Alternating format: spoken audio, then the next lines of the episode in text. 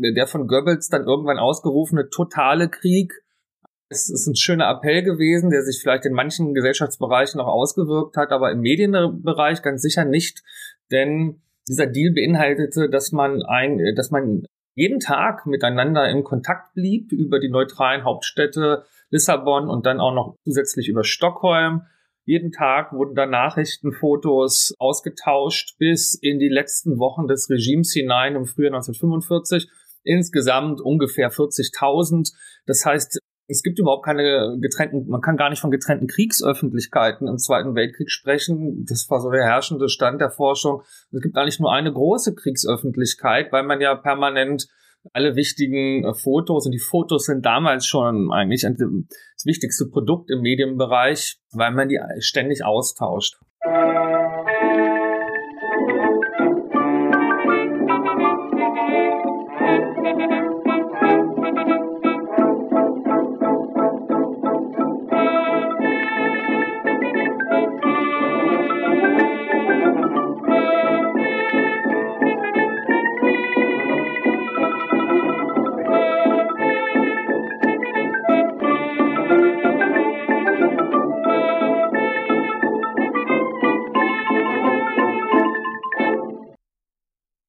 Diese Folge von Geschichte Europas ist eine Auftragsproduktion für die Professur für die Geschichte Osteuropas und Ostmitteleuropas der Helmut Schmidt Universität der Bundeswehr in Hamburg.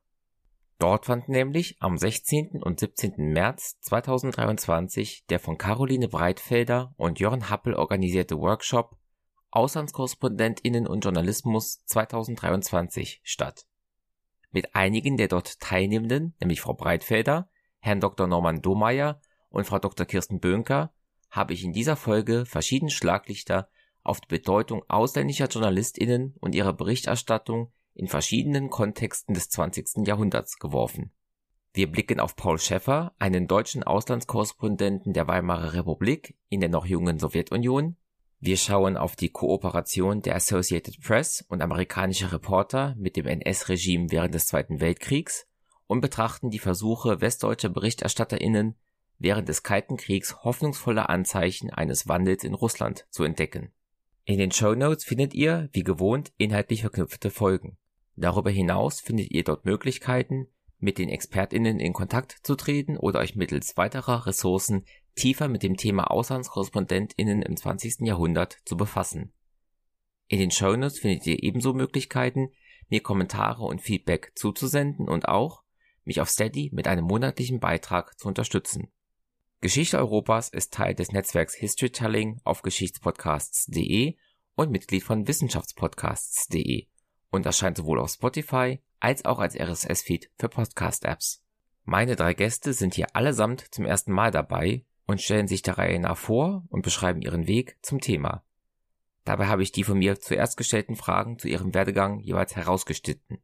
Mich hört ihr erst, wenn ich Frau Breitfelder die erste Frage zum Auslandskorrespondenten Paul Schäffer stelle. Ich wünsche euch viele neue Erkenntnisse beim Anhören dieser Aufnahme aus dem März 2023.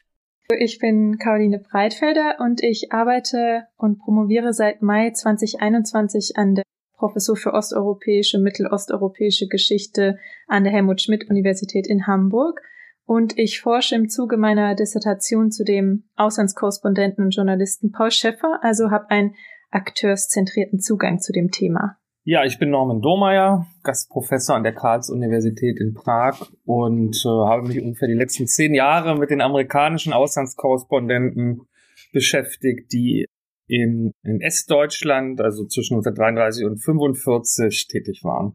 Ja, hallo, mein Name ist Kirsten Böhnker und ich bin akademische Oberrätin an der Universität zu Köln und leite da die Abteilung für osteuropäische Geschichte.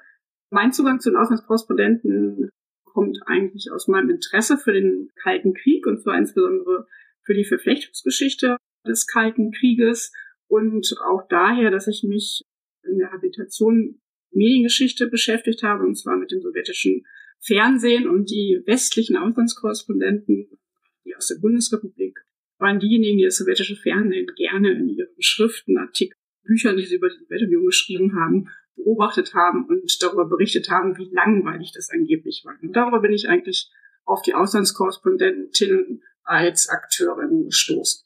Und was wir jetzt in diesem Gespräch machen werden, ist den Workshop Auslandskorrespondentinnen und Journalismus 2023, der ja vergangene Woche an der HSU in Hamburg veranstaltet wurde, ein bisschen zusammenfassen und nachbesprechen, auf ihre einzelnen Themen eingehen.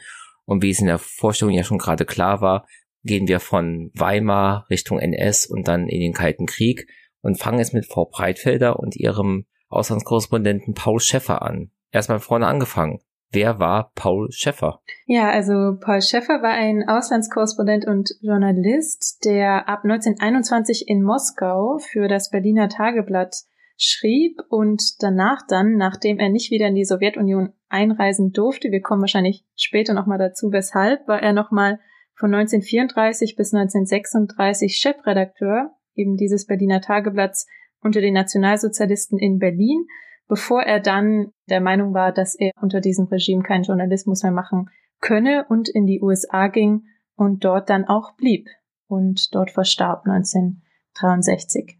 Das erstmal so zu seinem biografischen Überblick. Einer seiner wichtigsten Aufgaben war ja, Auslandskorrespondent in den 1920ern in der Sowjetunion zu sein. Welche Rolle spielte er denn für die ja, deutsch-sowjetischen Beziehungen und die Wahrnehmung der Sowjetunion in der Weimarer Republik?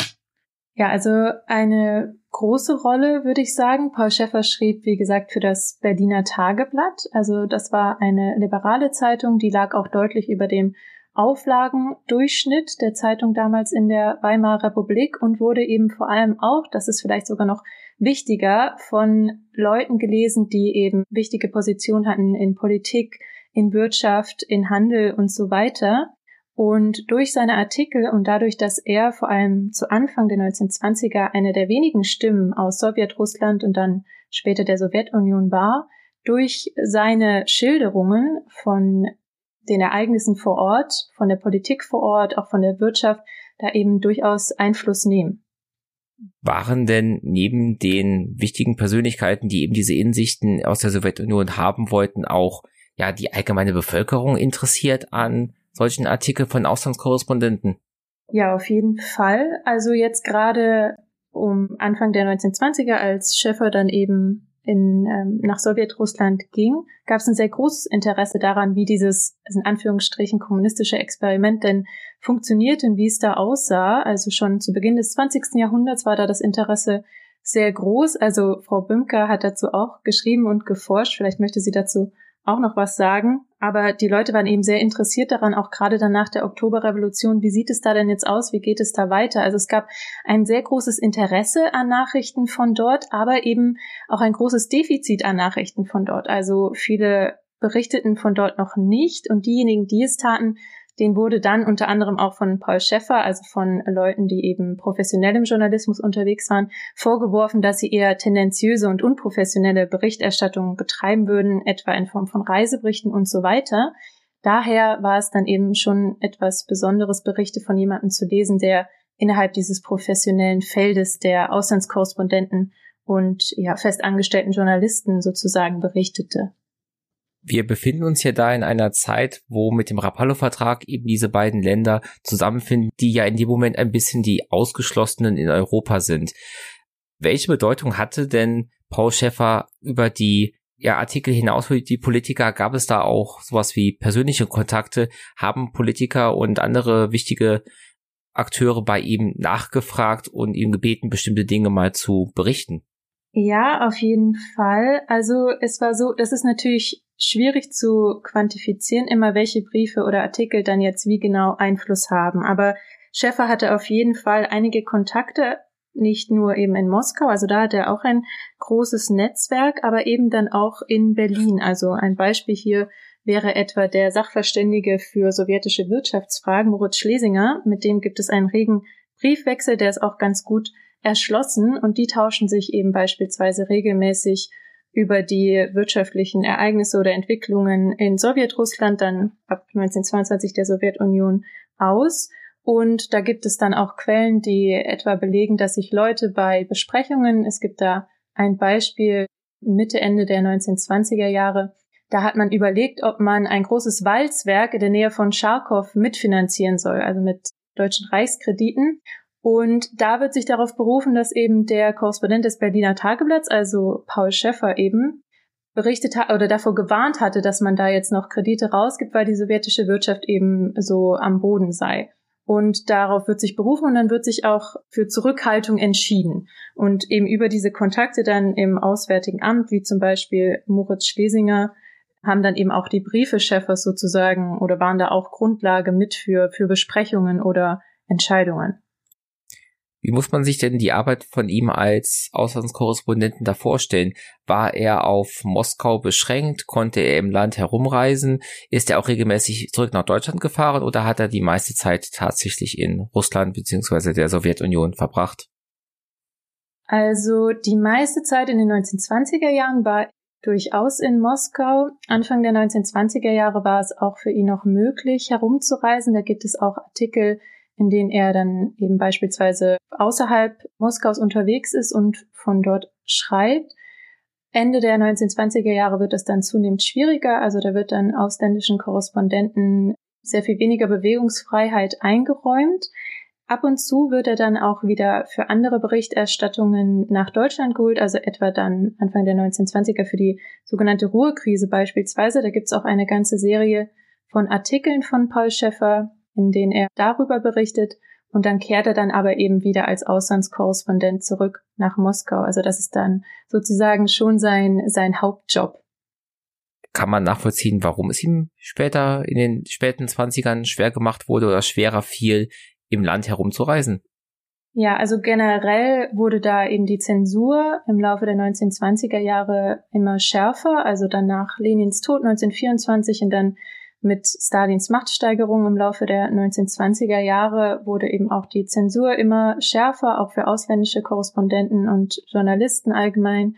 Und ähm, genau, auch die Geheimpolizei erhielt eben immer mehr an Einfluss. Schäffer erhielt dann teilweise auch Drohungen. Seine Sekretärin wurde beispielsweise bedroht. Also es war dann eben allgemein immer schwieriger, vor allem eben auch für ausländische Korrespondenten dort in Moskau zu arbeiten. Schäffer berichtet da selber auch drüber. Also dann später, als er nicht mehr dort vor Ort in Moskau ist und sich freier äußern kann oder zurückblickt auf diese Jahre, schreibt er eben auch über die Zensur und auch über indirekte Zensur, über Drohungen beispielsweise. Und genau, setzt sich da dann im Rückblick sozusagen nochmal ein bisschen damit auseinander, dass es eben im Laufe seiner Arbeitszeit dort immer schwieriger wurde, zu arbeiten und auch mit den Leuten vor Ort zu sprechen. Also eine wichtige, ein wichtiger Teil seiner Arbeit war ja auch, da sie auch nach der Arbeitsweise gefragt hatten, sich mit den Leuten dort vor Ort eben zu unterhalten, also etwa Informationen einzuholen, auch von sowjetischen Politikern, Beispiele wären der Tschetscherin oder eben Karl Radek, hohe Funktionäre eben im sowjetischen System und mit diesen unterhielt er sich eben auch und erhielt dadurch eben auch Informationen. Und das wurde dann auch im Laufe der 1920er Jahre immer schwieriger, so Schäffer. Also viele Leute trauten sich schon gar nicht mehr mit ausländischen Berichterstattern, Berichterstatterinnen überhaupt zu sprechen, da sie dann eben Angst hatten, dass die Geheimpolizei auf sie aufmerksam werden könnte. Jetzt war er in der Sowjetunion, um sich dieses kommunistische Experiment anzuschauen. Er selber war beim Berliner Tageblatt. Sie hatten das eben als eine liberale Zeitung bezeichnet. Wo war er denn selber politisch verordnet und kann man das aus seinen Berichten herauslesen?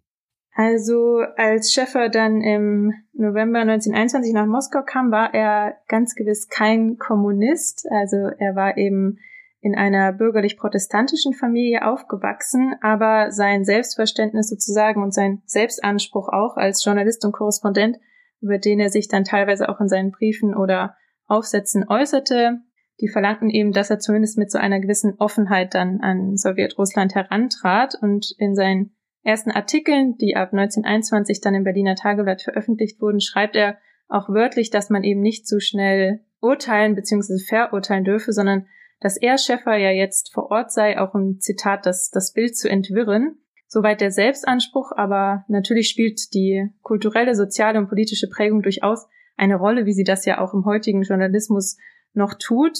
Ich würde sagen, Schäffers Berichterstattung ordnete sich zu Beginn der 1920er Jahre ein in so eine Mischung aus Faszination und Angst, könnte man das nennen, mit der die Deutschen seit der Oktoberrevolution 1917 die Entwicklungen in, in Sowjetrussland betrachteten. Aber schon dort zieht er eben doch, auch wenn er schreibt, dass er das eigentlich nicht wolle, vergleiche mit dem politischen System in Deutschland, also mit einem demokratischen, marktwirtschaftlichen System. Er verwendet auch in den Artikeln häufig Begriffe wie uns oder wir oder westlich, mit denen er sich und sein Lesepublikum in Deutschland von dem in Anführungsstrichen anderen oder fremden Sowjetrusslands beziehungsweise der Sowjetunion abgrenzt. Und in diesen Vergleichen kommt Deutschland dann auch zumeist deutlich positiver weg. Und diese Tendenz eben verstärkt sich dann im Laufe der 1920er Jahre zunehmend, als dann eben nach Lenins Tod der Machtkampf um seine Nachfolge im Kreml tobt und Stalin nach und nach auch die Opposition ausschaltet. Trotzki zum Beispiel wird ausgewiesen oder Karl Radek und so weiter. Also Leute, mit denen Schäfer ja auch zu tun hatte, mit denen er ja auch gesprochen hatte. Die Befugnisse der Geheimpolizei weiten sich aus. Wie gesagt, es gibt erste Schauprozesse und so weiter. Und mit dieser Situation vor Augen fängt Schäfer dann an, immer kritischer zu schreiben, bis seine Rolle sich dann auch von der eines Vermittlers so Anfang der 1920er Jahre hin zu einem eher warnenden Ende der 20er verschiebt. Sie hatten mir ja ein Material hinzugesendet, wo Sie noch mehr über Schäfer geschrieben hatten. Was ich da ganz besonders interessant fand, war, dass er dann nachher auch in Russland heiratet und auch enge Kontakte zu den dort ansässigen Botschaftern und auch zu anderen deutschen Journalisten hat. Wie gestaltet sich da sein Leben in diesem Kontext? Was ich weiß von Schäffers Leben dort vor Ort in Moskau, ist eben wie gesagt, dass er da recht weitläufige Netzwerke vor Ort hatte, sich da ganz gut einleben konnte, konnte auch Russisch sprechen. Er heiratete, wie gesagt, eine russische Frau, Natalia ähm, Volkonskaya. Sie war Angehörige des russischen Adels, hat übrigens auch ein Buch gesch geschrieben, Twice Born in Russia. Das ist auch sehr lesenswert.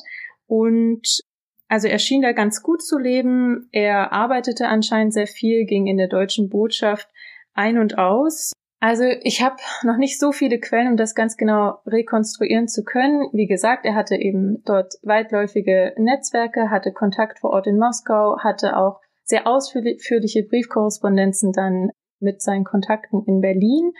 Was man weiß, ist, dass er eben sozusagen so eine Art, also der Journalist und Publizist Karl von Ossietzky schrieb beispielsweise, dass Schäffer da so eine Art ähm, Vorhof zur deutschen Botschaft in Moskau unterhalten hätte, zusammen mit seiner Frau, wo dann eben viele Leute aus deren Bekannten- und Dunstkreis zusammenkamen, was natürlich dann auch eine wichtige Informationsquelle für Schäffer und für seine Arbeit darstellte. Welchen Einfluss, welche Bedeutung müssen wir denn solchen Beziehungen zurechnen? Also wird da die große Politik beim Champagner abends auf dem Sofa gemacht oder ist das, wir haben mehr so eine zwischenmenschliche Ebene ohne jetzt große Konsequenzen? Also das ist eine super spannende Frage, ist natürlich schwer zu beantworten, da es von inoffiziellen Treffen, anders als bei etwa Pressekonferenzen, jetzt keine Mitschriften gibt. Ich würde sagen, dass jetzt gerade in Sowjetrussland beziehungsweise der Sowjetunion die informellen Treffen, übrigens auch Briefkontakte, jenseits dann auch von Presselenkung und Zensur schon sehr wichtig waren für Schäffer, also wieder auch mit Verweis auf seine persönlichen Netzwerke. Ein Beispiel, er landete etwa 1928 einen journalistischen Coup mit der Hilfe sowohl des sowjetischen Revolutionärs und äh, Politikers Karl Radek als auch mit Hilfe seines Korrespondentenkollegen Walter Duranty, der für die New York Times aus Moskau schrieb. Und Radek gab Schäffer eben einen Tipp und dieser organisierte dann gemeinsam mit Duranty ein Treffen mit dem hochrangigen sowjetischen Revolutionär und Politiker Leo Trotsky der auch die Rote Armee im russischen Bürgerkrieg angeführt hatte, der aber mittlerweile zur Opposition gehörte, gegen Stalin also. Und indes, im Zuge dessen stand Trotzkis Ausweisung jetzt bevor, also ins Ausland, ins Exil. Und das teilte Karl Radek eben Paul Schäffer dann mit. Und der schaffte es dann, mit Hilfe seinem Kollegen Trotzki quasi am Vorabend der Abreise in seiner Wohnung aufzusuchen, in einem Chaos von Bücherkisten und Koffern, wie Schäffer berichtet und ihn zu interviewen. Und das wird dann natürlich auch im Berliner Tageblatt sehr groß aufgemacht. Und diesen Artikel aber hätte Schäffer natürlich ohne die Information von Kai Radek und ohne die Hilfe von Durantini schreiben können. Das ist jetzt nur ein Beispiel, deswegen ich würde sagen, das spielt eine sehr große Rolle. Aber wie schon gesagt, Ende der 1920er wurde es dann auch zunehmend schwieriger für Schäffer, seine ehemals sehr fruchtbaren Kontakte dann noch spielen zu lassen in Moskau sind wir da in einem Bereich, wo sich über ihn halt in diplomatischen Noten mal beschwert wird. Sie hatten ja auch schon eben den Einfluss der Zensur auf ihn gesprochen. Wurde sie ihn für ihn irgendwann auch mal kritisch bis wirklich lebensgefährlich im jetzt immer weiter stalinisierten Russland? Also ich hatte ja schon angesprochen, dass er durchaus auch Drohungen erhielt. So schreibt er dann zumindest, als er dann später da ist, zum Beispiel, dass eben seine Sekretärin äh, stark bedroht wurde, dass er bespitzelt wurde und ganz allgemein gab es auch in Deutschland zu Schäffers zunehmend kritische Berichterstattung unterschiedliche Positionen. Also sein Kollege und Freund Gustav Filger etwa, deutscher Diplomat in Moskau, kritisierte ihn dafür und fand auch, dass Schäffer zu weit gehe. Also Moritz Schlesinger den ich schon erwähnt habe, vom Auswärtigen Amt in Berlin. Hingegen schrieb dann in einem Brief an Hilger, dass es ja auch Schäfers journalistische Pflicht sei, auch kritische Berichterstattung zu betreiben, auch wenn das eventuell politische Beziehungen schädigen könnte. Und als Schäfers Position in Moskau dann immer unhaltbarer wird, kommt ihm Schlesinger dann aber auch wiederum nicht zur Hilfe, obwohl Schäfer per Brief darum bittet. Also dem wird das dann auch zu, zu heikel. Jetzt auf sowjetischer Seite, also der bereits erwähnte Tschetscherin, also Volkskommissar für Auswärtige Angelegenheiten, de facto sowjetischer Außenminister, der auch sehr eng mit der deutschen Botschaft und auch mit dem deutschen Botschafter Dr. Franzer zusammenarbeitete. Der hat Schäffers Berichterstattung noch für einige Zeit sogar verteidigt, hat aber durchaus versucht, über Brockdorf Franzau eben auch mäßigend auf Schäffer einzuwirken. Also da gab es schon Auseinandersetzungen seinetwegen bis er dann gegen Ende der 1920er Jahre in einem Brief an Brockdorf Franzer dann auch ganz klipp und klar schrieb, dass Schäffer, Zitat, unmöglich werde, so langsam, und dass das Spiel mit der Opposition eben kein Spaß sei und dass Schäffer sich nicht darin verwickeln lassen dürfe und dass er auch seine Kompetenzen als äh, Korrespondent zunehmend überschreite. Und Brockdorf Franzau versucht dann noch die Lage zu deeskalieren, aber das hilft eben dann auch nicht mehr. Schäffer wird dann die Wiedereinreise im November 1929 verweigert nach einer kurzen Urlaubsreise. Er verliert also seinen Posten als Auslandskorrespondent und darf nicht mehr nach Moskau zurück. Welche Auswirkungen hat das auf die Berichterstattung über die Sowjetunion in Deutschland? Also aus Schäffers Seite hielt ihn jetzt nichts mehr zurück. Also seine Berichterstattung hat sich auf jeden Fall da nochmal stark danach verändert. Er hatte jetzt eben keine Zensur mehr, die fürchten musste, keine Furcht vor der Ausweisung oder dass eben die Geheimpolizei vor der Tür stehen könnte.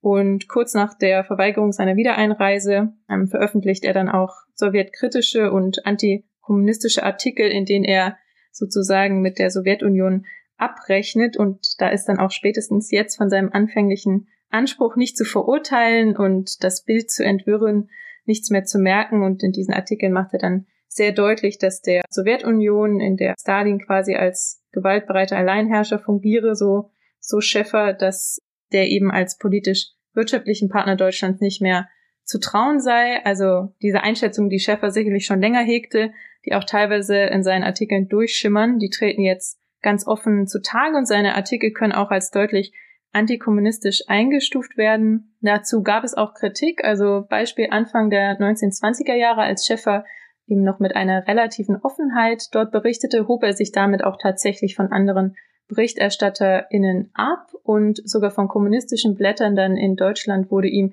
eben attestiert, dass er da mit einer gewissen Offenheit rangehe und die waren von seiner Berichterstattung eben vergleichsweise recht angetan. Das ändert sich dann natürlich stark. Also der schon erwähnte Karl von Ossietzky schreibt dann 1930 auch in einer Reaktion eben auf einen stark kritischen Bericht Schäffers, dass er es unmöglich finde, dass Schäffer eben eigentlich sozusagen die Sowjetunion erst salonfähig gemacht habe. Er habe da am Anfang eben darüber berichtet und das Ganze in den öffentlichen Diskurs mehr gebracht und nun rechne er eben damit so ab und er solle sich da seiner Verantwortung mehr bewusst werden.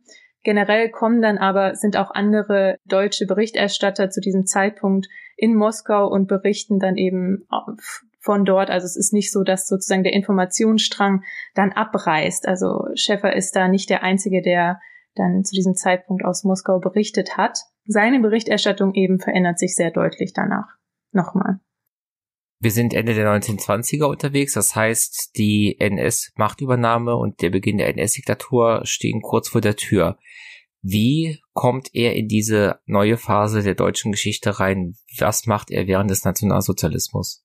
Also gleich nach der Verweigerung seiner Wiedereinreise wird Schäffer erstmal für rund drei Jahre als Auslandskorrespondent in, die, in den USA stationiert. Er schreibt da weiterhin vor allem für das Berliner Tageblatt. Er gilt da dann auch in den USA sozusagen als ein Sowjetexperte. Er hält da auch Vorträge und so weiter, warnt eben immer wieder vor der, dem angeblichen Expansionsdrang der Sowjetunion Er wird dann, wie gesagt, er ist immer noch sehr stark in, in diese Vorgänge des Berliner Tageblatts oder in das Alltagsgeschäft des Berliner Tageblatts involviert. Da wird er dann für den außenpolitischen Teil verantwortlich 1933 und dann irgendwann 1934 wird ihm eben die Position des Chefredakteurs angeboten. Also Theodor Wolf, der jüdischer Abstammung ist und eben Chef, äh, der Chefkorrespondent des Berliner Tageblatts war, auch während Schäffer in Moskau war, flieht 1933 aus Berlin und die Zeitung ist langsam auf dem absteigenden Ast, also ist quasi beinahe vor dem Bankrott, als man dann eben Schäffer sozusagen diese Möglichkeit bietet, das Blatt wieder da rauszuholen. Er nimmt es dann auch an, ähm, auch einfach aus opportunistischen Gründen mitunter. Es war natürlich für Schäffer der, also ein großer Karriereschritt, also eine Gelegenheit, die sich ihm da bot, nachdem der Posten vakant äh, geworden war. Und er nahm diese Chance an und schwieg dann auch über das Herausdrängen jüdischer Mitarbeiter aus der Redaktion. Er hieß es zwar nicht gut, er brach auch, also er brach seine persönlichen Kontakte mit diesen Mitarbeiter, Mitarbeiterinnen nicht ab. Laut einigen Berichten äh, bezahlte er sie heimlich auch teilweise weiter, aber er schwieg eben öffentlich darüber und ließ es größtenteils auch geschehen. Und ich denke, dass es so eine Art Mischung war aus vielleicht Anhänglichkeit gegenüber dem Berliner Tageblatt, also eine Zeitung, für die Schäfer ja seit vielen Jahren arbeitete und er glaubte wohl auch noch, dass Anfang der 1930er dieses Blatt relativ frei leiten könne. Also, dass er eine relativ vom Propagandaministerium unabhängige Berichterstattung verfolgen könne. Die Nationalsozialisten waren ja zumindest zu Beginn auch noch bestrebt, bei Zeitungen, die auch im Ausland viel gelesen wurden, zumindest weniger einzugreifen. So eine war das Berliner Tageblatt eben auch und Schäffer hatte von ein, hatte mal einen seiner Mitarbeiter entsandt zu einer Pressekonferenz, wo jener dann mit Goebbels selbst gesprochen hatte und dieser habe dann eben dem Berliner Tageblatt relative Freiheit zugesichert. Und da hat Paul Schäffer nun eben sich gedacht, da könne er, da könne er was draus machen. Also ich würde sagen, eine Mischung aus dem Wunsch, diese Zeitung vor dem Bankrott zu retten und schlicht auch Opportunismus. Er hat da diese Chance ergriffen. Ich denke auch, dass er Anfang der 1930er Jahre die nationalsozialistische Politik zwar nicht in allem gut hieß, aber auch nicht alles schlecht hieß. Also er bezeichnete sich selbst auch als einen äh, Patrioten und hat das zerstörerische Potenzial, das in der nationalsozialistischen Ideologie steckte, unterschätzt. Sein Bild der Nazis war zu Beginn der 1930er Jahre noch deutlich weniger kritisch als gegen Ende des Jahrzehnts dann und eben auch nach dem Zweiten Weltkrieg. Und als er dann aber im Laufe der Jahre eben merkt, dass das Propagandaministerium unter Goebbels nicht wirklich daran denkt, ihm den Freiraum zu gewähren, den er sich eben vorgestellt hatte und das dann auch immer wieder Verweise und Warnungen für das Berliner Tageblatt hagelte, verlässt er dann seinen Posten als Chefredakteur 1936 wieder und verlässt damit auch Deutschland und soll tatsächlich auch nicht mehr zurückkehren. Also Schäfer ist dann nochmal auf einer Südostasienreise. Er bereist da zum Beispiel Niederländisch-Indien, Malaysia, China, Japan und schreibt dort auch nochmal Berichte für das Berliner Tageblatt. Er kommt dann in die USA, wo er auch bis zum Ende seines Lebens bleiben soll. Er schreibt auch noch als Korrespondent für mehrere deutsche Zeitungen. Darunter übrigens auch für das Reich, also die Hochglanz-Propagandazeitschrift der Nationalsozialisten. Er scheint am Anfang sich auch in New York relativ wohl zu fühlen, war da noch ganz beliebt, hielt Vorträge, hatte Kontakte mit anderen deutschen ExilantInnen, auch Redakteuren und Korrespondenten der New Yorker äh, Zeitungen. Er veröffentlicht auch noch ein paar Artikel dann während des Zweiten Weltkriegs, gerade nach Kriegseintritt der USA, schwankt diese Position Schäffers natürlich. Er kann dann jedoch aufgrund einer Verletzung, eines Schenkelhalsbruchs, nicht zusammen mit den anderen Foreign Agents ausgewiesen werden. Er bleibt zunächst unter Überwachung im Krankenhaus und richtet es dann auch so ein, dass er schlussendlich nicht nach Deutschland zurückkehren muss und publizierte dann auch nach dem Zweiten Weltkrieg sehr viel weniger als zuvor, ab und an noch in den Foreign Affairs, ein US-amerikanisches Journal, in dem es eben vor allem um Außenpolitik und internationale Beziehungen geht. Und er arbeitete auch an einem Buch über die Atombombe, vor der er große Angst hatte und von der er eben glaubte, dass sie große Auswirkungen auf die internationalen politischen Beziehungen haben würde. Er schreibt aber eben vor allem viele Briefe, also deutlich mehr Briefe als Artikel dann, vor allem ab den 1950er Jahren, bekommt auch zunehmend gesundheitliche Probleme, und beklagt sich selber bei seinen Freunden darüber, dass er das Schreiben äh, verlernt habe, was gerade für ihn natürlich relativ tragisch ist. Und genau, also diese nachträgliche Auseinandersetzung mit jetzt Thema Zensur und so weiter wird nochmal für ihn stärker zum Thema.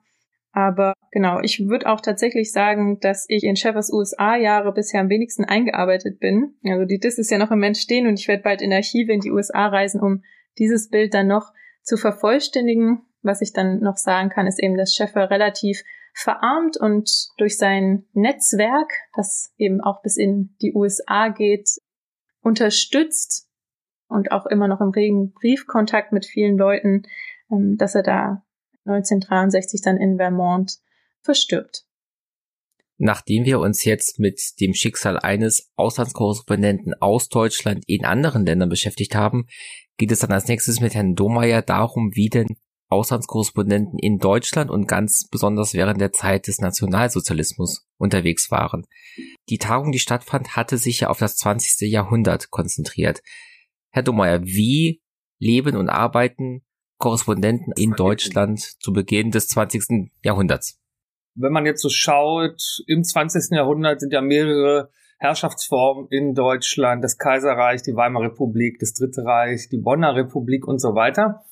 Was man so für die erste Hälfte des 20. Jahrhunderts sagen kann, ist, dass eigentlich die meisten ausländischen Journalisten sehr gut leben konnten in Deutschland. Das hatte vor allen Dingen mit den Wechselkursen zu tun. Ja, ein Thema, das heute auch wieder aktuell ist. Das heißt, man bekam eigentlich für fremde Währungen, wenn man sein Gehalt in fremden Währungen bekam, relativ viel, vor allen Dingen in der Weimarer Republik und im Dritten Reich. Also das war schon mal sehr vorteilhaft und die Korrespondenten, die ich mir vor allen Dingen angeschaut habe aus den USA und ohnehin sehr, sehr gut bezahlt in der härtesten Währung überhaupt, US-Dollar. Also rein materiell war das äh, sehr vorteilhaft, in, in so einem Land als Expat zu leben und zu arbeiten. Ich hatte ja eben bei Frau Breitfelder ja auch schon nachgefragt, wie denn die Rezeption war. Wie interessiert war denn die amerikanische Gesellschaft an Nachrichten aus Deutschland, sei es jetzt das Kaiserreich oder später auch die Weimarer Republik erstmal? Ja, also die amerikanische Öffentlichkeit war total interessiert an allem, was in Deutschland vorging. Das ist natürlich auch aus heutiger Sicht wenig verwunderlich, geradezu logisch, ja. Ein Land, das zwei Weltkriegen maßgeblich beteiligt war, einen auf jeden Fall, den zweiten auch ausgelöst hat. Das war das eine, also irgendwie ein Land, in dem viel Unruhe war.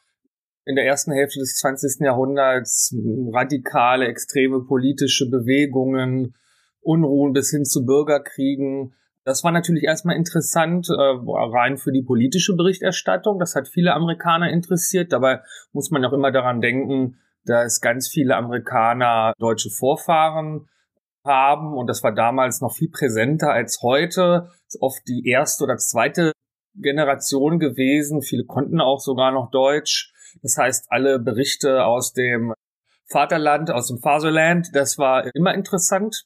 Und der zweite Aspekt ist, dass spätestens nach dem Ersten Weltkrieg die USA ganz stark wirtschaftlich in Europa und auch in Deutschland, in der Weimarer Republik aktiv waren. Das heißt, viele Amerikaner hat auch schlichtweg interessiert, wie die Wirtschaft funktioniert, wie es läuft in Deutschland, wie die Aktienkurse stehen. Damals entstehen ja auch die ersten großen Joint Ventures und Partnerschaften. Opel zum Beispiel wird ja irgendwann ein amerikanisches äh, Unternehmen. Das heißt, da ist die Nachfrage einfach von sich aus schon sehr hoch. Von wie vielen amerikanischen Auslandskorrespondenten müssen wir denn in den Jahren in Deutschland von ausgehen? Und ist es auch hier, dass so ein Fokus auf Berlin als Hauptstadt besteht oder waren die gut im Land verteilt?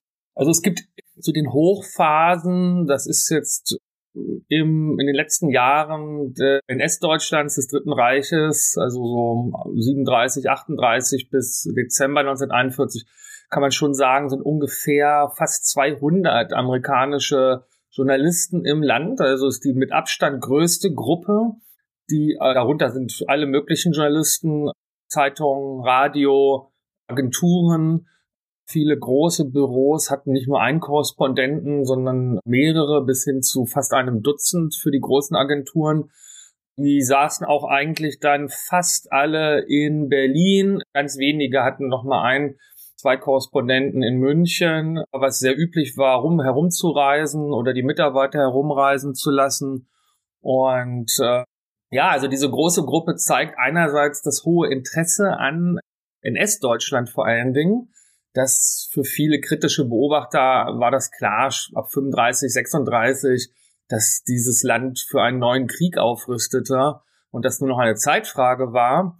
Und zeigt dann andererseits auch, dass die USA bereits äh, zur Weltmedienmacht aufstiegen, bevor sie endgültig politische und militärische Weltmacht wurden äh, mit dem Zweiten Weltkrieg dann. Und das spiegelt sich hier eben auch wieder, dass die amerikanischen Medien unglaublich reich äh, waren, hohe Ressourcen hatten, große Medienkonzerne und in dieser Zeit einfach unglaublich viel Personal bezahlen und einsetzen konnten. Also wirklich der Höhepunkt als Golden Age, das goldene Zeitalter des Auslandskorrespondenten im Grunde findet man in diesen Jahren. Waren denn diese Korrespondenten irgendwie großartig untereinander vernetzt, organisiert oder hat da jeder so für sich gearbeitet, vielleicht auch in Konkurrenz zwischen den verschiedenen Zeitungen? Es gab beides. Einerseits war die Konkurrenz ganz wichtig für die amerikanischen Journalisten. Da spiegelt sich wieder, dass die USA ein kapitalistisches, marktwirtschaftliches Land waren. Das wurde auch hochgehalten, auch als, äh, auch als Wert an sich, dass man sich in Konkurrenz zueinander befindet. Andererseits gibt es schon auch natürlich viele Freundschaften, Kooperation untereinander. Das merkt man schon, wer mit wem konnte, der tauscht auch Informationen aus. Aber so die richtigen Scoops, also die großen Berichterstattungserfolge, das will eigentlich jeder und jede sich haben. Aber es ist auch, gibt auch richtig institutionalisierte Zusammenarbeiten, so im geselligen Rahmen, also wo dann Privat- und Berufsleben verschwimmen. Äh, ist bekannt, dass es gab es eben in Berlin in den 20er und 30er Jahren die Taverne, ein italienisches Lokal. Da gab es den Stammtisch der amerikanischen und britischen Berlin-Korrespondenten, die sich da ja fast jeden Abend trafen. Amerikaner und Briten trafen sich auch gerne an der Bar des Hotel Adlon, wo viele von ihnen auch wohnten, sogar dauerhaft wohnten. Daran merkt man eben auch, über welche Ressourcen und Einkommen und Spesen sie verfügen konnten. Also das ist dann wirklich so eine ein Mikrokosmos, eine kleine Welt inmitten dieser an sich schillernden Reichshauptstadt Berlin in den 20er und 30er Jahren. Um da gleich nochmal diesen Übergang ein bisschen herauszuarbeiten, wie hat man denn in den USA über die Weimarer Republik gedacht und gelesen? Das Verhältnis der USA zur Weimarer Republik ist ganz kompliziert gewesen. Da muss man auch immer wieder daran erinnern, dass die USA ja den Vertrag von Versailles am Ende äh, nicht gar nicht unterzeichnet haben. Die Friedensversprechungen von Präsident Wilson sich gar nicht in die Realität umsetzen konnten, weil das mit, vereinfacht gesagt, Großbritannien, Frankreich, den anderen Kriegsgewinnern nicht machbar war. Also die Alliierten selbst, kann man sagen, zerstritten sich ja dann nach dem Sieg 1918, 19. Also ein ganz anderes Verhältnis zur der ersten deutschen Republik, zur äh, Weimarer Republik.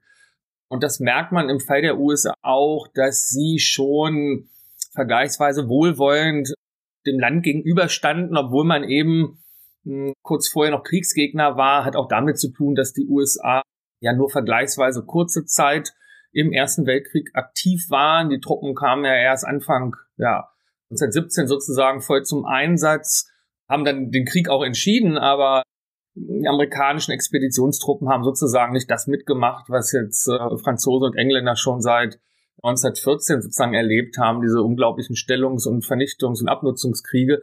Also kurzum, das Verhältnis der Amerikaner, wie übrigens dann auch äh, erstaunlicherweise im Zweiten Weltkrieg und danach, war immer etwas relaxter und gutmütiger und wohlwollender und ja auch geradezu sportlicher gegenüber den Deutschen. Ob sie das jetzt verdient haben, die Deutschen, ist eine andere Frage, aber hat auch natürlich eben damit zu tun, dass viele Amerikaner deutsche Vorfahren oder auch noch Verwandte hatten und man ist deshalb nicht ganz so eng nahm mit den Deutschen, ja, um es flapsig zu sagen. Wie berichtete denn die amerikanische Auslandskorrespondenz über den Aufstieg des Nationalsozialismus und die Machtübernahme 33? Über die Machtübernahme 1933 äh, wurde eigentlich alles berichtet, was man so berichten konnte. Also das ist überhaupt insgesamt so hm, kann man wirklich verallgemeinern, alles, was man über das Dritte Reich so wissen, in Erfahrung bringen, wissen konnte, das brachten die Berlin-Korrespondenten der Amerikaner auch in Erfahrung. Stand nicht immer nur in einer Zeitung, aber sozusagen in der Gesamtschau. Für alle, die so Presseschauen damals bekamen, was schon sehr verbreitet war, vor allem bei Politikern, Entscheidungsträgern, Washington, New York und so weiter, gab es das ja, hat man eigentlich alles aus dem Dritten Reich erfahren. Ganz wenige Dinge blieben eigentlich nur geheim oder unerwähnt. Und das ging eben 33 schon los mit allen guten wie schlechten Dingen. Also es wurden auch viele Dinge gut geheißen, die uns heute etwas irritieren. Zunächst einmal fanden das viele Amerikaner und auch viele amerikanische Journalisten schon gut, dass jetzt endlich irgendjemand für Ordnung sorgt in diesem ja Unruhe und fast Bürgerkriegsland Deutschland. Also der starke Mann wurde von vielen schon zunächst erst einmal gut geheißen aber auch die allerersten Ausschreitungen, Übergriffe, vor allen Dingen gegen die Juden und politische, die politische Opposition gegen die Nationalsozialisten, die Errichtung der ersten Konzentrationslager, wurde alles sehr genau, sehr detailliert beschrieben. Manchmal mit einer bestimmten Färbung in die eine oder in die andere Richtung, also positiv oder negativ. Aber vom rein faktischen konnte jeder eifrige Zeitungsleser, Radiohörer eigentlich zwischen 1933 und ja, im Grunde blieb es so bis 1945 fast alles erfahren über das Dritte Reich. Frau Breitfelder sprach ja eben im Kontext der Sowjetunion über Drohungen und Zensur. Wissen wir Ähnliches aus dem NS-Apparat?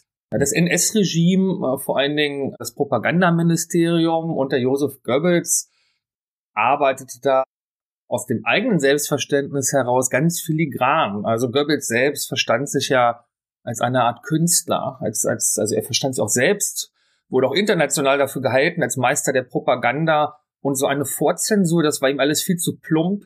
Das waren die aus seiner und aus Hitlers Sicht die Fehler der Deutschen im Ersten Weltkrieg, mit denen auch eben aus ihrer Sicht medial der Erste Weltkrieg verloren wurde. Und das wollte man jetzt alles anders machen. Deshalb ist auch, was viele heute nicht mehr wissen, in, im Deutschen Reich bis im Grunde Sommer, Herbst 1942 überhaupt keine Vorzensur eingeführt worden, außer für Radioberichte, die nicht solche Sachen wie die Wetterlage und so mitteilen durften, äh, klar wegen der Bombenangriffe. Aber man wollte das alles viel feiner und genauer regeln und hatte dann sozusagen einen ganzen Kasten, eben einen Werkzeugkasten, das ein Zuckerbrot- und Peitschesystem. Das heißt, diejenigen Auslandsjournalisten, die nicht so im Sinne der NS-Machthaber berichteten, die nahm man sich dann nach ihrer Berichterstattung vor und nahm sie sozusagen ins Gebet und zeigte ihnen den Werkzeugkasten, was man jetzt alles machen könnte, um ihnen das Leben nicht mehr so angenehm in Berlin zu gestalten. Entzug des Telefons, Entzug von Mitarbeitern, kein Zugang mehr zur Telegrafie, alle möglichen Dinge, keine bevorzugten Wechselkurse mehr, also auch finanzielle Nachteile, keine Interviews mehr, keine Zugänge mehr zu Gesprächen mit Offiziellen, bis hin zur äußersten, zum äußersten der Ausweisung, die schon genutzt wurde, aber gerade bei den Amerikanern und Briten eigentlich vergleichsweise selten, weil sie eben die wichtigsten und mächtigsten Länder ihrer Zeit repräsentierten. Das heißt, man arbeitete im Dritten Reich mit diesem ja, Zuckerbrot- und Peitschesystem. Das verursachte natürlich bei den ausländischen Journalisten die sogenannte Schere im Kopf. Also viele überlegten sich schon für ihre Texte und für ihre Radioberichte, was kann ich schreiben, was kann ich sagen, wie kann ich es schreiben, wie kann ich es sagen. Aber nichtsdestotrotz findet man sehr viele, sehr offene, sehr harte Texte, sehr extrem kritische Texte über das Regime. Das kann man wieder damit erklären, dass eigentlich fast alle wichtigen US-Journalisten in, in Deutschland so kleine Deals eingegangen waren. Also vereinfacht gesagt, jeder suchte sich so einen, einen Fat Cat, einen großen Nazi, der ihn oder sie protegierte. Und dann konnte man sehr viele kritische Dinge über die anderen großen Nazis schreiben, also Hitler ausgenommen natürlich.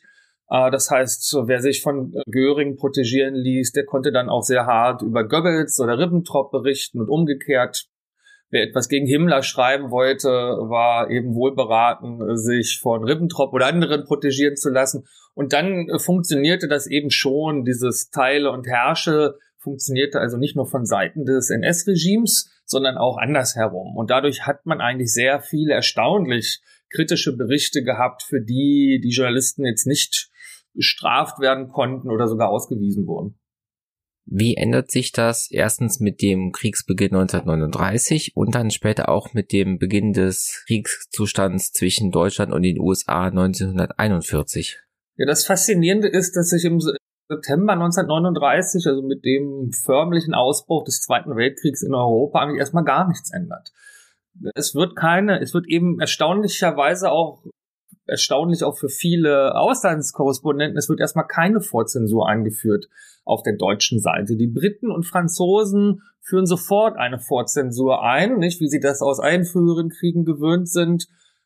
Und die Deutschen machen es eben nicht. Und die Deutschen fahren sozusagen da sehr gut mit. Man kann sagen, so gut wie die militärische Lage ist bis Stalingrad, also so bis 1941 bis 42 hinein, genauso gut läuft eigentlich die Medienberichterstattung.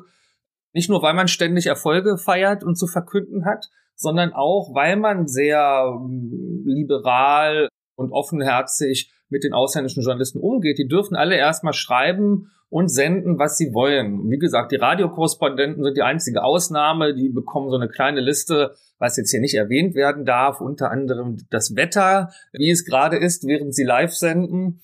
Das ist auch für die, das ist jetzt für die kein Problem eigentlich, muss man sagen. Das heißt, äh, die Deutschen sind schon in der Lage, auch diesen Medienkrieg zunächst genauso erfolgreich zu gestalten, große Erfolge zu feiern in den internationalen Medien, wie sie mit ihren sogenannten Blitzkriegen erstmal überall Erfolge sammeln, bis sich das Kriegsglück dann 1942 gegen sie wendet.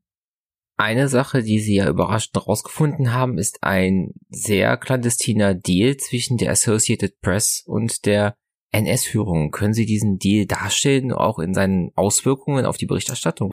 Ja, dieser geheime Deal zwischen Associated Press, AP, bis heute die größte Nachrichtenagentur der Welt und NS-Deutschland, das ist eine ganz interessante, faszinierende Sache, das ist ein Archivfund. Schon eine große Überraschung gewesen. Also ich selber hätte es vorher nicht für möglich gehalten, viele andere auch nicht. Bedeutete also, dass man, obwohl die USA dann ja im Dezember 1941 auch formell in den Zweiten Weltkrieg eintraten und jetzt Kriegsgegner des Deutschen Reiches waren, man äh, trotzdem im Geschäft miteinander blieb, medial. Also der von Goebbels dann irgendwann ausgerufene totale Krieg, es ist ein schöner Appell gewesen, der sich vielleicht in manchen Gesellschaftsbereichen auch ausgewirkt hat, aber im Medienbereich ganz sicher nicht, denn dieser Deal beinhaltete, dass man ein, dass man jeden Tag miteinander in Kontakt blieb über die neutralen Hauptstädte Lissabon und dann auch noch zusätzlich über Stockholm. Jeden Tag wurden da Nachrichtenfotos ausgetauscht bis in die letzten Wochen des Regimes hinein im Frühjahr 1945. Insgesamt ungefähr 40.000. Das heißt, es gibt überhaupt keine getrennten, man kann gar nicht von getrennten Kriegsöffentlichkeiten im Zweiten Weltkrieg sprechen. Das war so der herrschende Stand der Forschung. Es gibt eigentlich nur eine große Kriegsöffentlichkeit, weil man ja permanent alle wichtigen äh, Fotos und die Fotos sind damals schon eigentlich das wichtigste Produkt im Medienbereich, weil man die ständig austauscht, ja. Und darunter auch, man kann das nicht nicht überschätzen, die, die Bedeutung. Fotos sind eben ja nicht nur, das wissen wir bis heute, sind ja nicht nur Illustrationen, sondern mit, gerade mit Pressefotos wird auch Politik gemacht und wird auch sogar Militärpolitik in einem Krieg gemacht. Das sehen wir jetzt leider wieder im russischen Krieg gegen die Ukraine. Und das wurde im Zweiten Weltkrieg auch von beiden Seiten eifrig gemacht. Das Erstaunliche ist, dass dieser geheime Deal, obwohl nach 45 ja schon einige wenige in ihn eingeweiht waren, es blieb immer so ein offenes Geheimnis in AP-Kreisen, aber dass der einfach über 70 Jahre von niemandem entdeckt wurde, obwohl es sozusagen zum Himmel schrieben. Jede Zeitschrift damals, jede Wochenzeitung, illustrierte Wochenzeitung hatte immer die Fotos der anderen Seite, die schönsten, frischesten Fotos. Und die konnten nicht alle abkopiert äh, worden sein. Und es war überhaupt keinem aufgefallen, auch keinem Fotohistoriker, dass hier irgendwie ein gewaltiger Medienaustausch stattgefunden haben muss während des gesamten Krieges, ja. Und das zeigt eben auch noch einmal, dass die Amerikaner den Zweiten Weltkrieg in gewisser Weise tja, mit der linken Hand führten, ihn sehr sportlich nahmen. Sie hatten eben auch gewaltige Ressourcen. Sie mussten niemals an einen totalen Krieg denken, sondern die Amerikaner konnten sich auf jeden Fall so solche Absprachen und Deals leisten. Sie hatten ja eben gesagt, die Berichterstattung aus Deutschland war in den USA oftmals sehr kritisch und dem Regime gegenüber negativ eingestellt. Von dem, was ich von Ihnen gelesen hatte, stellt sich es aber so dar, dass der Holocaust an sich dann doch eher ein ja, blinder Fleck war. Ja, die Berichterstattung über das, was wir heute Holocaust nennen, also den, den Mord an den europäischen Juden, das ist tatsächlich ein ganz merkwürdiges Kapitel in der damaligen Zeit, auch was die Medienberichterstattung betrifft. Man kann es sich relativ einfach im wahrsten Sinne des Wortes vor Augen führen. Es gab bis zur Befreiung des Konzentrations- und Vernichtungslagers Majdanek im Sommer 1944 durch die Rote Armee kein einziges Nachrichten, kein einziges Pressefoto, das das, was wir eben heute Holocaust nennen, gezeigt, illustriert hätte. Es ist überhaupt keine wirkliche Titelgeschichte in den amerikanischen und auch nicht in den britischen Medien erschienen, die irgendwie den Holocaust gebrandmarkt hätte.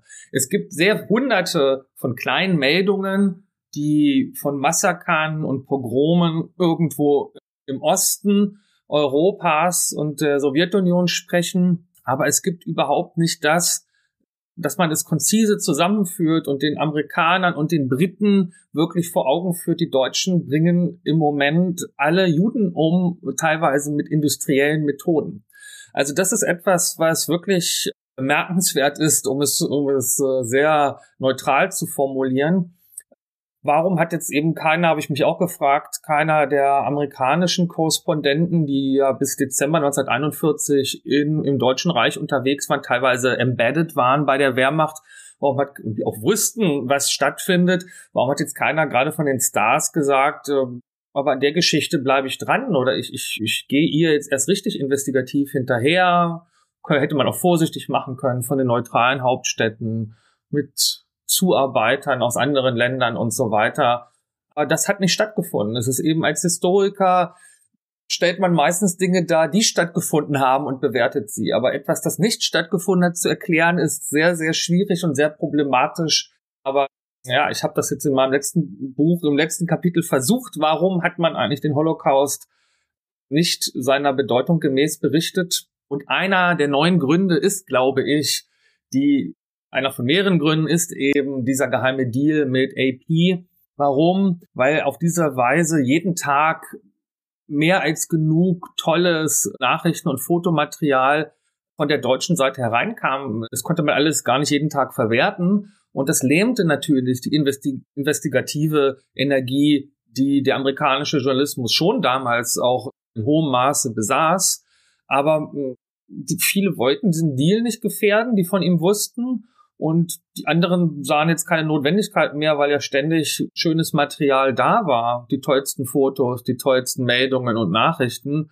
Warum sollte man jetzt irgend so einer merkwürdigen Geschichte hinterhergehen, die, also es gibt eben mehrere Gründe, die natürlich auch dadurch von vielen für unglaubwürdig gehalten wurde, weil im Ersten Weltkrieg solche fantastischen Gräuel Geschichten von der alliierten Propaganda behauptet worden waren, die sich nach 1918 alle als Lügen herausgestellt hatten. Das hatten sich die Amerikaner und Briten, auch die normalen Menschen, sehr gut gemerkt, wie sehr sie im Ersten Weltkrieg belogen worden waren.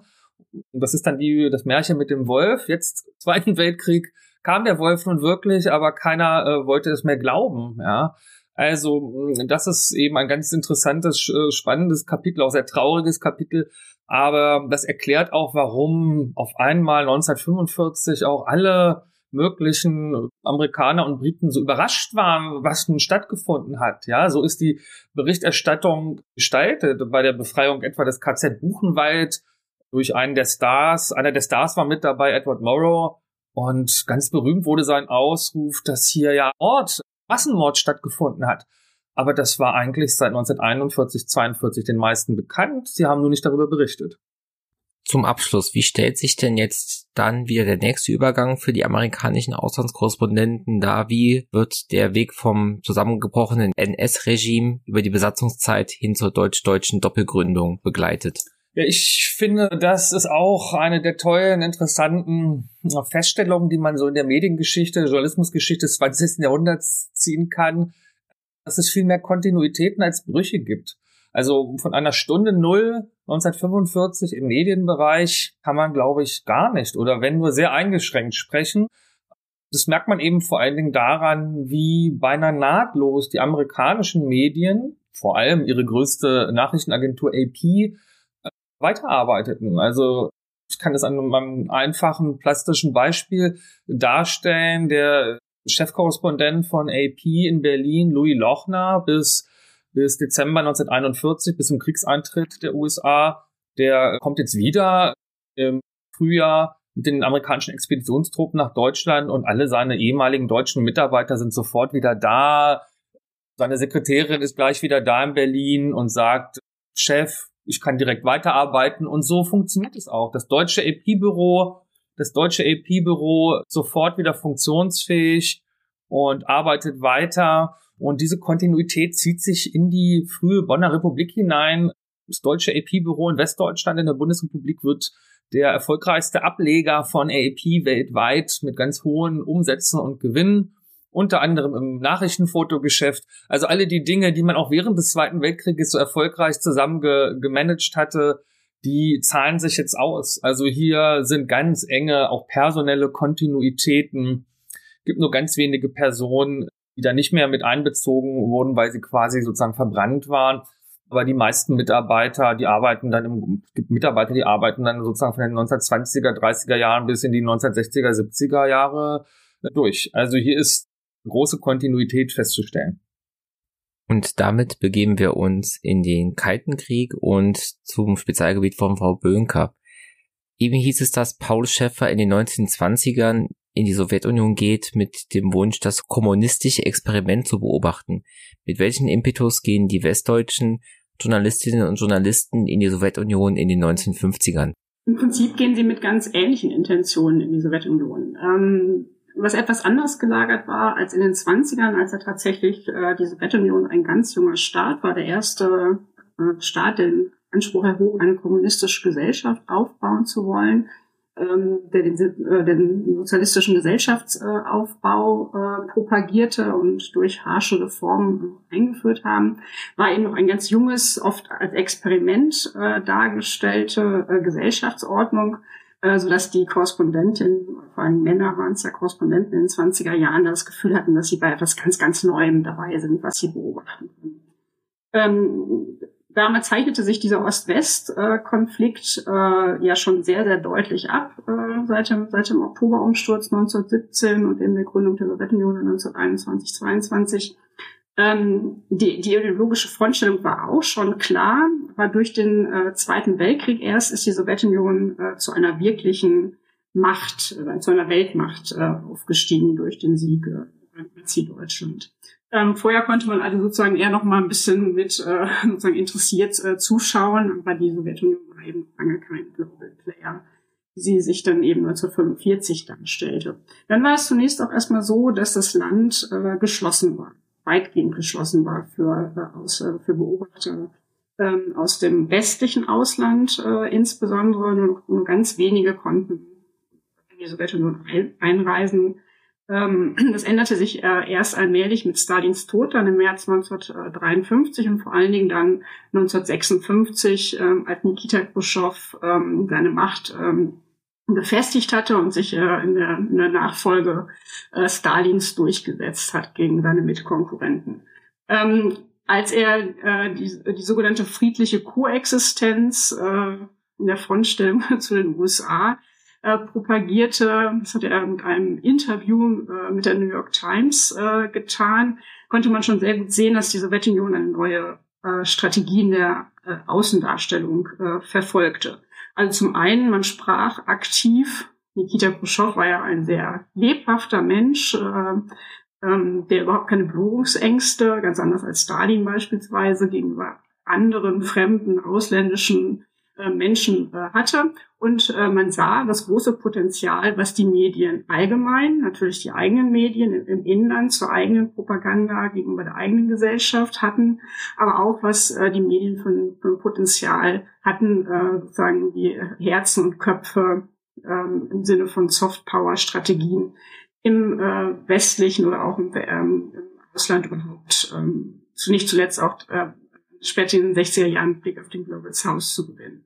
Insofern ähm, spielten die Medien fortan eine relativ äh, wichtige Rolle und 1956 entschied äh, sich Khrushchev dazu, westliche Korrespondenten wieder ins Land zu lassen äh, mit einer ständigen Akkreditierung, sodass sie eben dauerhaft ähm, vor allen Dingen in Moskau leben konnten. Also die lebten ausschließlich in Moskau, durften aber nach Antrag äh, im Land umherreisen. Äh, die Angst vor dem Dritten Weltkrieg begleitete er letztlich alle Menschen in Ost und West, dies und jenseits des Eisernen Vorhangs ähm, während des äh, Kalten Krieges. Insofern das Interesse war definitiv ähm, da, aber natürlich auch ein bisschen Skepsis, äh, eben zu schauen, wie leben die Menschen eigentlich auf der anderen Seite des Eisernen Vorhangs, was können wir von ihnen erwarten, sind sie friedliebend oder äh, läuft die Welt eben auf einen weiteren Krieg zu. Jetzt hatten sich ja nicht nur die politischen Umstände massiv geändert, sondern auch die Technik ist in den 30 Jahren ja auch eine ganz andere geworden. Wie war nun der Alltag des Lebens und Arbeitens der Auslandskorrespondentinnen in der Sowjetunion?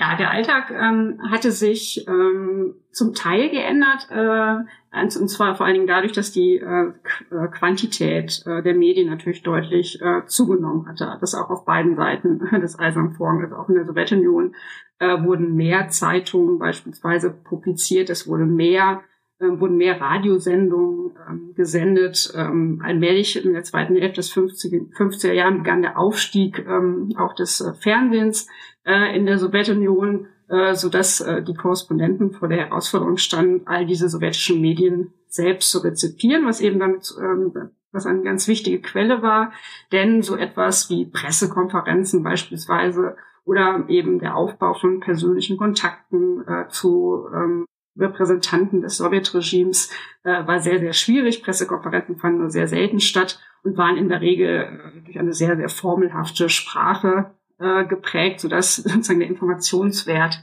vergleichsweise gering war. Und sogenannte Hintergrundgespräche, äh, was ja Frau Breitfelder noch so schön äh, mit Blick auf Schäffer und seine guten Kontakte zu Tschitscherin und so weiter äh, geschildert hat, das war ähm, weitgehend eine ganz, ganz große äh, Ausnahme für, gerade vor allem für die späten 50er und 60er Jahren in der ähm, Sowjetunion. Insofern blieb hauptsächlich die Möglichkeit, ähm, der Beobachtung ähm, und Informationsgewinnung, indem man die sowjetischen Medien rezipierte, was wiederum bedeutete, dass man entweder von Westen selber Russisch sprechen und vor allen Dingen lesen und verstehen können sollte.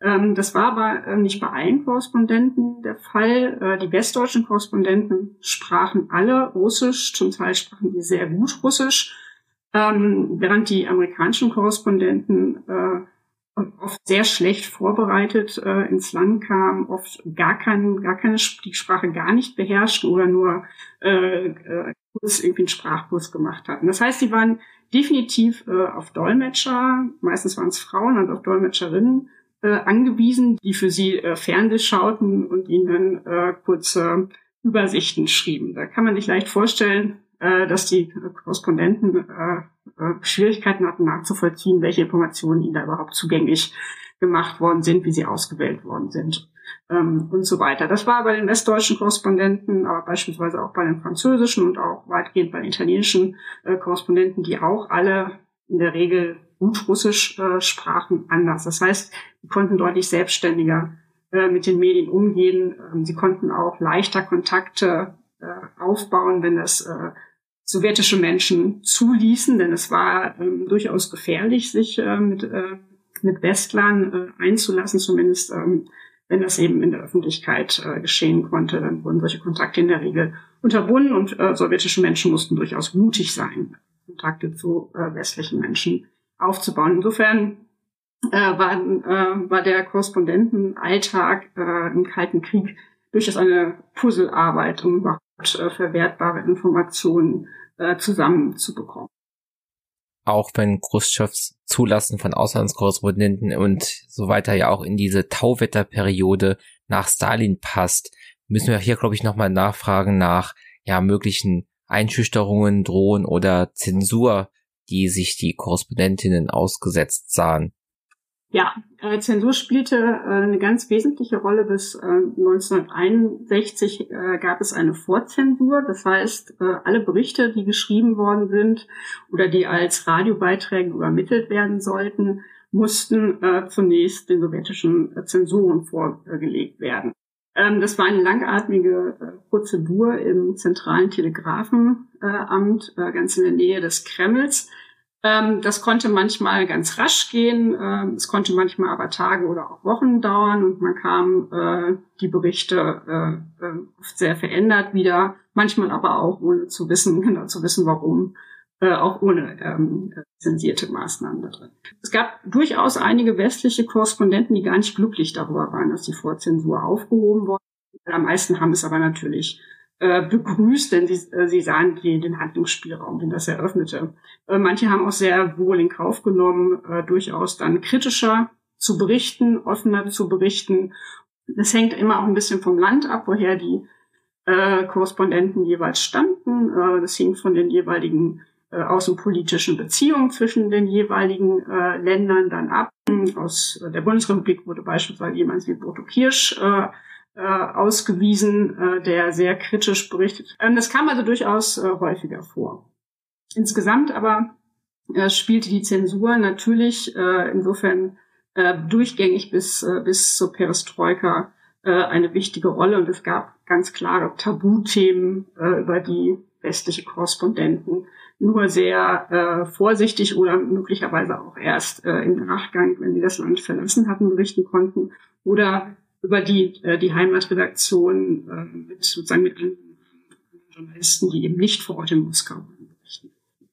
Ähm, das hatte natürlich immer was äh, sozusagen mit, äh, mit den Repressionsmaßnahmen beispielsweise zu tun, also das Sowjetregime äh, mit den sogenannten Dissidenten äh, umgegangen ist, auch dann oft gar nicht mehr zu verheimlichen war in dem Moment, äh, wenn das Sowjetregime die Dissidenten ausgewiesen hat, aber beispielsweise äh, die Maßnahmen, die äh, ergriffen worden sind, äh, wenn äh, angebliche politische Oppositionelle äh, in, äh, in Krankenhäuser oder beziehungsweise in Psychiatrien gesteckt worden sind, wenn sie bewusst krank gemacht äh, worden sind, wenn sie verschwunden sind äh, und so weiter. Ähm, das waren eben beispielsweise Themen, äh, über die man nur sehr vorsichtig berichten sollte. Also berühmt ist ja, sind ja die Beziehungen, die beispielsweise Gerd Ruge äh, oder auch Heinz Schewe zu äh, Boris Pasternak äh, aufgebaut haben, also dem Schriftsteller, der auch den, den Nobelpreis äh, bekommen hat. Die haben äh, ihn und seine Familie finanziell äh, unterstützt. Das stand immer sehr genau unter Beobachtung des KGB. Insofern äh, waren auch die Berichte, die man über Pasternak dann im Westen äh, im Westen verbreiten durfte, ähm, äh, muss man sehr genau schauen, äh, was man da berichtet. Also, konnte man berichten, wie er lebte, konnte man berichten, dass er unter sehr genauer Beobachtung stand oder schadete man auch Pasternak dann als Person äh, damit, wenn man eben über dieses Verhältnis äh, zum, zum, zum Sowjetregime äh, in der Art und Weise berichtete. Insofern äh, musste man da einfach immer auch vorsichtig sein, auch wenn man eben doch es gelungen, es gelungen war, dass man bestimmte Gesprächspartner kennenlernen konnte, die äh, einen vielleicht doch etwas äh, äh, präzisere Informationen über politische Vorgänge liefern konnten, musste man immer sehr vorsichtig sein, was man davon verwenden konnte, ohne dass das sozusagen auf den Gesprächspartner äh, zurückfallen konnte, sodass man äh, diejenigen dann äh, gefährdete. Und es war natürlich sowieso ähm, im Prinzip nicht möglich, äh, wichtige industrielle Betriebe ähm, zumindest nicht selbstständig zu besuchen. Man, äh, es gab ja viele verbotene Städte äh, in der Sowjetunion, die Korrespondenten höchstens äh, eigentlich nie betreten konnten, aber nur ausgewählte Betriebe höchstens mal betreten konnten. Sowas war eben grundsätzlich ähm, nicht möglich. Auch Sie hatten mir ja Materialien zur Vorbereitung zugesendet und ich hatte Ihren Aufsatz jetzt so verstanden, dass auch ein großer Punkt der Auslandskorrespondenten war, zu schauen, wie sich denn die Sowjetunion intern verändert und vor allem mit dem Blick darauf, Zeichen dafür zu entdecken, dass sie ja kapitalistisch, liberaler und immer mehr wieder Westen wird. Also quasi funktioniert der Wandel durch Annäherung? Ja, das kann man auf, auf jeden Fall äh, so formulieren. Das äh, unterschied sich so ein bisschen, äh, ob man da aus amerikanischer Sicht draufschaut oder ob da die westdeutschen äh, Korrespondenten draufschauten. Denn für die Amerikaner war die Sowjetunion ja vor allen Dingen äh, der Gegner der Konkurrenz äh, im ideologischen Wettkampf des ähm, Kalten Krieges. Äh, nichtsdestotrotz gab es äh, unter linksliberalen amerikanischen äh, Wissenschaftlern die sogenannte Convergence-Theorie, in der es darum ging, dass sich alle Industriegesellschaften äh, letztlich auf einem gemeinsamen, zumindest ähnlichen Entwicklungspfad äh, befanden und dass sie sich äh, in den Leben, Lebensweisen der Menschen annähern würde. Dahinter stand natürlich die Vorstellung, dass alle äh, Industriegesellschaften letztlich äh, den USA immer ähnlicher werden würden und äh, gleichzeitig implizierten diese Annahmen, dass sich damit möglicherweise auch äh, politische Systeme äh, liberalisieren äh, könnten. Das war schon äh, durchaus eine sehr amerikanische äh, Sichtweise, die sich dann ja schlussendlich auch nicht äh, bewahrheitet hat, spätestens dann, als erklärt war, dass die Sowjetunion zwar trotz aller Rüstungserfolge, trotz aller Erfolge äh, in der Raumfahrt und so weiter letztlich wirtschaftlich ja nicht äh, mit dem Westen, vor allem auch nicht mit den USA äh, konkurrieren konnten, also was beispielsweise Konsumangebote, Lebensstandard und so weiter für die Menschen Die ähm, westdeutschen Korrespondenten interessierten sich auch für die Art und Weise, wie die Menschen in der Sowjetunion lebten. Das stand ja letztlich auch ein bisschen hinter dieser Convergent äh, Theory. Ähm, es gab auch sozusagen durchaus vielleicht nochmal als, Einsch als Einschub gerade zwischen USA und Sowjetunion äh, gemeinsame äh, soziologische Projekte zur Untersuchung des Alltags, also beispielsweise wie, wie lange schauen die Menschen am, am Tag Fernsehen, wie verbringen sie überhaupt ihre Freizeit, äh, wie ist die Haushaltsarbeit aufgeteilt, die Kindererziehung aufgeteilt.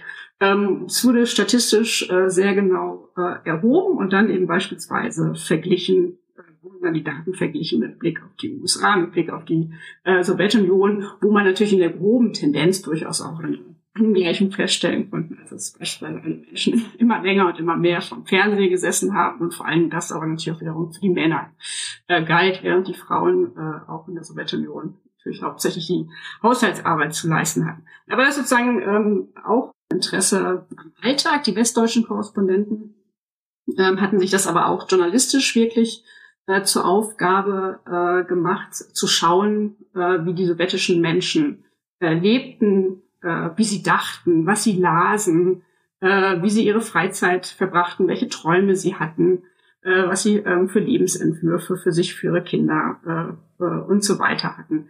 Ähm, dahinter stand ähm, eher die Vorstellung, ähm, äh, dass man äh, eigentlich nachweisen wollte, also vor allen Dingen auch die, die Korrespondenten, die eher einer linksliberalen Haltung in die Sowjetunion äh, gereist sind, ähm, dass man eher nachweisen wollte, dass die Menschen auf der einen Seite und das politische, das sowjetische Regime auf der anderen Seite, dass das nicht deckungsgleich äh, sei.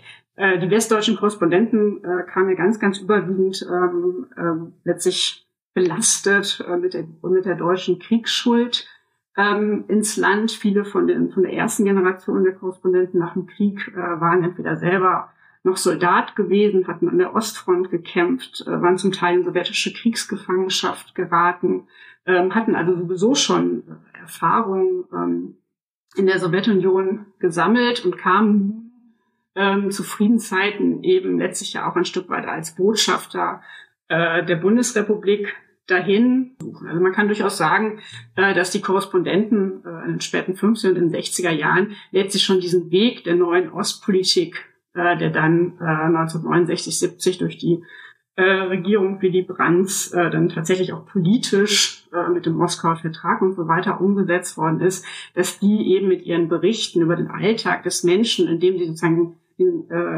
das Menschliche an der, an der ansonsten ja stark gelehnten kommunistischen Gesellschaftsordnung äh, zeigen wollten, dass wir den sowjetischen Menschen mit all seinen Träumen, aber auch Nöten äh, und so weiter zeigen wollten, um sozusagen ein Stück hinter äh, dieses dann als äh, politisch abgelehnte äh, kommunistische Regime zu schauen. Man zeigt also eine gewisse Empathie mit den in dem System lebenden Menschen. Wie schaute man denn auf die Führungsriege, insbesondere mit dem Blick auf, Sie hatten es schon angesprochen, eben diese Wellen der ja Konfrontation in den 60ern und 80ern mit der zwischenliegenden Entspannungspolitik in den 70ern? Naja, letztlich war es ja immer so ein bisschen ein, ein großes Rätsel, äh, wie man die Menschen äh, im Kreml äh, einordnen sollten, also die eigentlichen äh, Entscheidungsfälle. Es gab ja sozusagen diese sogenannte äh, Kreml-Astrologie, wo ja eben sehr genau ausgewertet worden ist, äh, wer neben wem äh, bei großen Paraden oder sonstigen offiziellen Anlassen, wer neben wem stand, äh, wie, veränderte sich äh, die Reihenfolge, wer äh, äh, aus irgendwelchen Räumen trat und so weiter. Ähm, insofern ähm, war der Blick ja letztlich äh, immer dadurch geprägt, dass man nie äh, ins Innenleben des Regimes schauen konnte, dass man nie wirklich nachvollziehen konnte, wie eigentlich politische äh, Entscheidungen äh, getroffen worden sind, jenseits der klaren äh, ideologischen. Ähm, deswegen war der Blick erstmal immer äh, davon von, von dieser Geheimnis äh, ja, Krämerei letztlich auch von Seiten des, äh, des Sowjetregimes äh, geprägt. Ähm, was man schon äh, beobachten kann, ist, dass Khrushchev, äh, dass man zunächst ja erst relativ überrascht war über diese Offenheit äh, von Khrushchev, eben was ich schon gesagt habe, wie er auch auf Menschen zugehen konnte. Es wurden sehr viele äh, Fotos auch, denn äh, der Fotojournalismus wurde dann ja auch mal wichtiger äh, um 1960 herum. Es wurden sehr viele Fotos von, von Khrushchev äh, gezeigt, wie er lacht, auch wie er mit Menschen eng zusammensteht, auch so wie er in der Sowjetunion herumreist. Ähm, es wurde eigentlich mit Brezhnev äh, ein, Stück weit, der war natürlich etwas zurückhaltender ähm, als, als Khrushchev, aber mit Brezhnev wurde es ein Stück weit äh, fortgeschrieben, ohne dass dahinter jetzt so, so ein, so ein unbedingt so ein menschendes Antlitz äh, stehen sollte. Ähm, aber äh, dann eben, ähm, als Willy Brandt Bundeskanzler äh, geworden ist, diese Fotos sind ja jetzt auch gerade wieder äh, Frage äh, war die Ost, alte, alte neue Ostpolitik richtig oder falsch, ist ja gerade immer wieder gezeigt worden, wie er mit ihm ähm, Willy Brandt mit Brezhnev äh, äh, an die Krim bereist, diese Bilder mit Sonnenbrille, wie die beiden baden gehen äh, und so weiter. Ähm, also äh, will sagen, was, was schon neu war dann äh, bei diesem Gipfeltreffen äh, mit Brezhnev, waren durchaus, dass diese Zusammenkünfte der mächtigen äh, Männer, auch dann mit dem amerikanischen Präsidenten jeweils, äh, durchaus auch inszeniert worden sind, dass die Sowjetunion äh, das auch wollte, dass das auf diese Art und Weise inszeniert worden ist. Sonst hätte, hätte das Sowjetregime das ja äh, verhindert, dass solche Fotos entstanden äh, wären überhaupt und dann, dass sie auch äh, in dieser Art und Weise äh, abgedruckt worden sind. Aber das nichtsdestotrotz, ähm, äh, die, der Blick hinter die Kulissen äh, war letztlich äh, immer schwierig, war immer äh, ein großes Geheimnis darum, in welche Richtung die Sowjetunion jetzt außenpolitisch, aber auch innenpolitisch eben steuern würde. Kann man irgendwie nachvollziehen, vielleicht sogar quantifizieren, wie eben diese Berichterstattung aus der Sowjetunion in Westdeutschland gewirkt hat, wie sie Einstellungen entweder bei PolitikerInnen, aber auch bei der Bevölkerung verändert haben? Ja, das wäre natürlich toll, wenn man das ähm, irgendwie könnte. Ist, die Frage der Rezeption ähm, ist ja immer äh, sehr, sehr schwierig. Ähm, was es zum Teil äh, gibt, sind äh, in den Nachlesen der Korrespondenten vor allen Dingen äh, Leserbriefe, aber auch äh, Briefe dann, wenn wir jetzt eher an die 70er und 80er Jahre denken, als natürlich auch die Berichterstattung im, im Fernsehen äh, immer wichtiger äh, geworden ist und ähm, als es dann zum Teil auch möglich war, dass die äh, Korrespondenten Reisen unternehmen konnten und das auch mit Kamera oder zumindest mit äh, Bildern, die ihnen das sowjetische Fernsehen dann zur Verfügung äh, äh, stellte. Wenn es also, so, wenn also solche Dokumentation im weitesten Sinne äh, im westdeutschen Fernsehen gezeigt worden ist, äh, kann man in, in, an diesen Leserbriefen schon sehen, dass es zum einen erstmal wieder diese Frage nach Interesse, eben ein sehr großes Interesse äh, hervorgerufen hat, eben sozusagen auch mit bunten Bildern zu sehen, wie die sowjetische Gesellschaft lebt, auch wie sie vor allen Dingen in der sowjetischen Peripherie lebt, aber wenn zum Teil dann Gerd Ruge oder auch dann später Klaus Bettnarz und so weiter in den Kaukasus äh, reisen konnten, äh, zum Beispiel eben Bilder eben aus einer noch viel ferneren Welt, als das ja Moskau schon allein war äh, eben nach Westdeutschland übermitteln konnten. Da kann man schon äh, sagen, ähm, dass die meisten Zuschriften, die überliefert sind in den Nachlässen, erstmal von, von einem großen Interesse äh, zeugen. Natürlich gab es auch Menschen, ähm, die, weil wir, das, weil wir den Kommunismus als politische Ordnung äh, abgelehnt haben, das sehr kritisch gesehen haben und auch die Frage gestellt haben, warum zeigen Sie uns hier so ein scheinbar schönes Bild äh, der Sowjetunion, äh, wo doch klar ist, dass es ein repressives äh, Regime ist, das die Menschen äh, unterdrückt. Diese Stimmen, Stimmen gab es äh, durchaus, aber sie hatten ja sozusagen nach der Quantifizierung gefragt. Tendenziell würde ich schon sagen, dass die Art und Weise, wie die meisten der Korrespondenten und Korrespondentinnen über die Sowjetunion in den 60er, 70er äh, und auch 80er Jahren berichtet haben, dass es dazu, dass es zu einem, zu einer gewissen, vorsichtig formuliert, Verständigung äh, beigetragen hat. Und zumindest äh, dazu beigetragen hat, äh, äh, zu erkennen, äh, dass auch sozusagen so, so banal es klingt, sowjetische Menschen nicht deckungsgleich sind äh, mit dem Regime, dass sie einen Alltag haben, ähm, äh, dass auch sie äh, Nöte haben, dass sie nicht alle äh, einheitlich hinter ihrem äh, Regime stehen. Letztlich kann man das ein bisschen auch erkennen, dann nach dem Zusammenbruch der Sowjetunion und ähm, ja, der Wirtschaftskrise, ähm, die Sowjetunion, die dann ja Anfang der 90er Jahre äh, ja äh, viele Menschen Hunger litten und so weiter, war ja die, die Hilfsbereitschaft gerade äh, in Westdeutschland un unglaublich groß äh, und viele äh, Geld, Geld ist gespendet worden und, und so weiter. Ich denke, da ist, kann man das schon ein bisschen auch als, als Folge davon sehen, dass vorher immer doch vergleichsweise zugewandt berichtet worden ist über die sowjetische Gesellschaft. Hatte sich diese Zugewandtheit durch Berichterstattung über Glasnost und Perestroika dann auch nochmal verstärkt? Ich denke, es hat sich definitiv äh, nochmal verstärkt, auch weil ähm, ja niemand damit gerechnet hat, dass so etwas wie äh, die Perestroika und Glasnost äh, einsetzen könnte, auch als äh, Gorbatschow zum Generalsekretär gewählt worden ist, war das zunächst ja gar nicht äh, abzusehen, äh, dass eine gewisse Öffnung stattfinden würde. Und insofern äh, waren ja, äh, ist ja diese Ära gerade auch die frühe Berichterstattung ähm, über die, äh, gerade auch als die Menschen plötzlich auf die Straße gehen durften, als das sowjetische Fernsehen beispielsweise mit, mit, mit der Fernsehkamera auf die Straße gehen durfte und die Leute auf der Straße live interviewen durfte und die Menschen äh, dann begannen, äh, die Privilegien äh, der Partei äh, und so weiter äh, anzuprangern. All das waren ja Dinge, die waren überhaupt nicht äh, absehbar äh, gewesen und ähm, das lässt sich auch sehr deutlich an der Berichterstattung sowohl äh, in der westdeutschen Presse als auch im, im Fernsehen äh, ablesen, dass die Korrespondenten das mit einem, mit einem unglaublichen Interesse, aber auch mit einer unglaublichen Sympathie ähm, verfolgt haben und äh, auf eine Art und Weise vielleicht auch ein bisschen als eine mehr oder weniger logische Konsequenz äh, äh, dargestellt haben, weil sie es sehr gut dann an ihre Berichterstattung äh, andocken konnten, dass sie, wie sie vorher eben schon zugewandt äh, berichtet haben und jetzt eben sagen konnten, hey, hier und jetzt gehen die Leute sogar auf die Straße und trauen sich, äh, die Privilegien anzuprangern. Wir hatten doch recht damit, dass äh, Gesellschaft und äh, Regime äh, auch in einem sozialistischen System, auch der Sowjetunion, nie völlig deckungsgleich gewesen sind. Zum ersten Mal hört ihr jetzt bei Geschichte Europas auch mal eine Abmoderation einer Folge.